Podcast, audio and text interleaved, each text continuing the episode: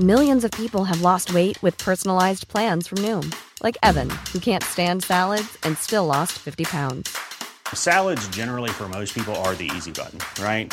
For me, that wasn't an option. I never really was a salad guy. That's just not who I am. But Noom worked for me. Get your personalized plan today at Noom.com. Real Noom user compensated to provide their story. In four weeks, the typical Noom user can expect to lose one to two pounds per week. Individual results may vary. Hiring for your small business? If you're not looking for professionals on LinkedIn, you're looking in the wrong place. That's like looking for your car keys in a fish tank.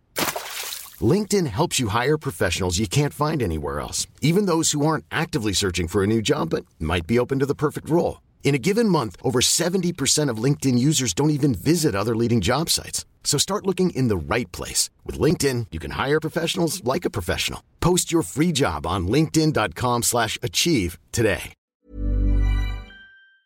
Changer un peu dans leur comportement. Qu'est-ce qui a été altéré? Parce que je, je remarque beaucoup ça, que les gens ont, ont vraiment un, un, un, gros changement de psyché euh, intérieur, remise en question. Il euh, y, y, y, a beaucoup de choses qui se passent, puis c'est commun à plusieurs témoins. Ben, ça change une Oui, tu as raison.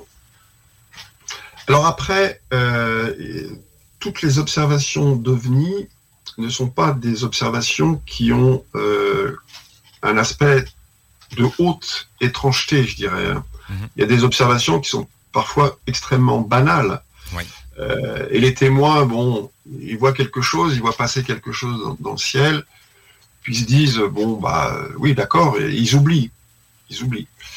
Euh, après, tu as un, un certain nombre d'observations. Alors, quel est le pourcentage euh, par rapport observations où il se passe rien C'est difficile à quantifier. Moi, je dirais que, grosso modo, on peut dire que 10% euh, des observations euh, génèrent, on va dire, un changement psychologique chez le témoin. Euh, et encore, à l'intérieur de, de ces observations où il y a de l'étrangeté, il y a encore des degrés. Tu vois oui, ce que je veux dire oui, oui, bon, Par exemple, l'expérience de Xavier S, euh, c'est vraiment euh, une expérience à très haute étrangeté.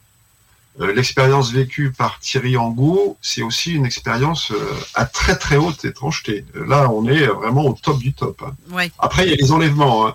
Mais moi, en fait, dans euh, mon travail d'ufologue, j'ai quasiment pas rencontré de personnes qui euh, se disaient avoir été enlevées.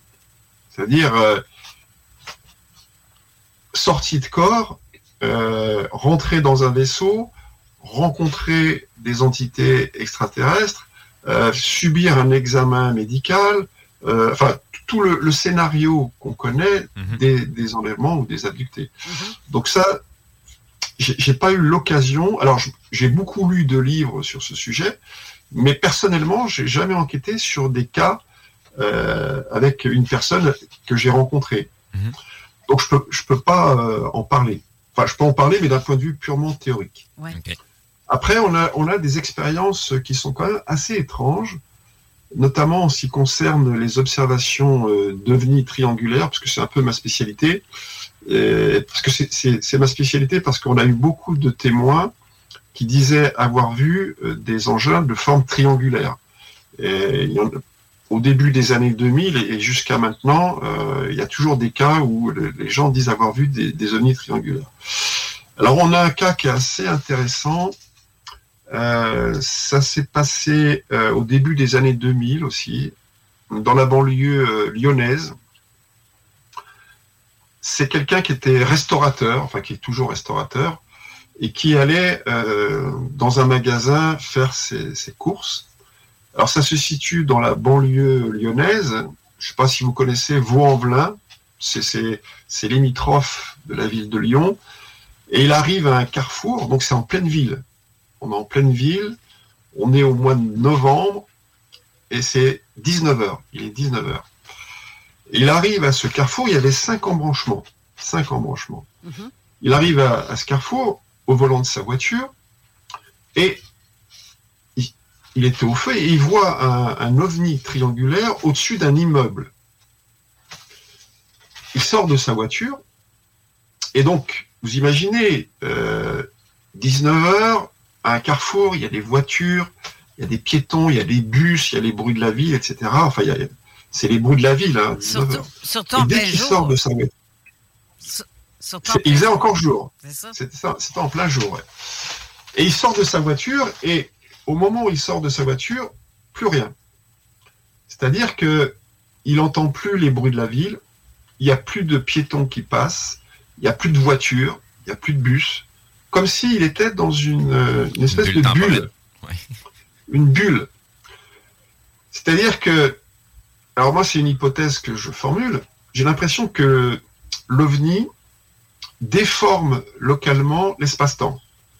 Déforme localement l'espace-temps, et ça, crée une espèce de déformation. Euh, alors je ne sais pas quelle forme a cette déformation, mais si le témoin rentre dans cette, euh, espèce de bulle déformée de l'espace-temps, l'espace-temps change pour lui. Comme si le, temps s'était arrêté en quelque sorte. Mhm. Donc il voit ce, triangle-là au-dessus de l'immeuble. Mais, mais ça dure peut-être. Mais le temps change uniquement avec la personne qui observe. Et s'il est seul, ben, il est le seul. Peut-être que si quelqu'un d'autre a observé le même phénomène, peut-être que pour lui. Alors ça, euh, ça Carole, c'est une très bonne question. Et ça, c'est un truc que je me suis toujours posé. Mais je, vais, je vais y revenir. Donc, il y a le triangle qui est au-dessus de l'immeuble. Et à un moment donné, le, triangle disparaît. Alors, il dit, euh, je me souviens, le témoin nous a dit, c'est comme si on, abaissait un, interrupteur, tu vois. Mhm. Tac. On éteint la lumière, le, triangle disparaît. Il ne voit pas partir euh, au loin comme, comme un avion. Il, il, fait, il disparaît sur place. Et là, brusquement, tout redevient normal, c'est-à-dire que il voit à nouveau euh, les voitures passer, il voit les piétons, il entend les bruits de la ville, etc. Donc, il revient, il sort de la bulle euh, où il y a eu une déformation spatio-temporelle et il retrouve la vie normale. Alors, la question que tu poses est quand même très intéressante. Est-ce qu'il est tout seul à avoir vécu cette expérience ou est-ce que les gens qui autour de lui ont vécu la même expérience que lui? Surtout qu'il y avait plein de monde. Mais là, tu vois, j'ai pas la réponse. J'ai pas la réponse. Parce qu'en fait, dans ce cas-là, il n'y a que lui qui est venu vers nous, vers l'association, Revenu Investigation, et qui a témoigné. Il n'y en, avait pas d'autres.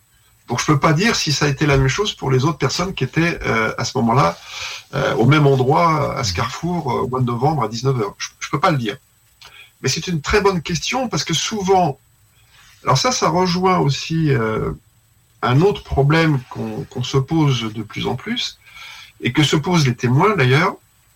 Les témoins se disent, mais est-ce que l'OVNI, il est venu pour moi? C'est-à-dire qu'il est venu spécialement pour moi? Ouais.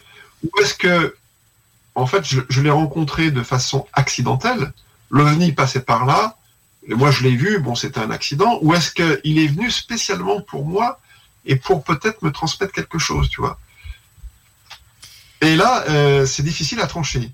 Moi j'aurais plutôt tendance à dire que l'OVNI euh, vient spécialement pour quelqu'un. J'aurais tendance à croire ça aussi. Voilà, je pense que euh, ce qu'on voit pas euh, souvent, bon, il transmet un message à une personne bien déterminée. Après, la question, c'est de savoir pourquoi cette personne? Qu'est-ce qu'elle a de spécial, cette personne, par rapport?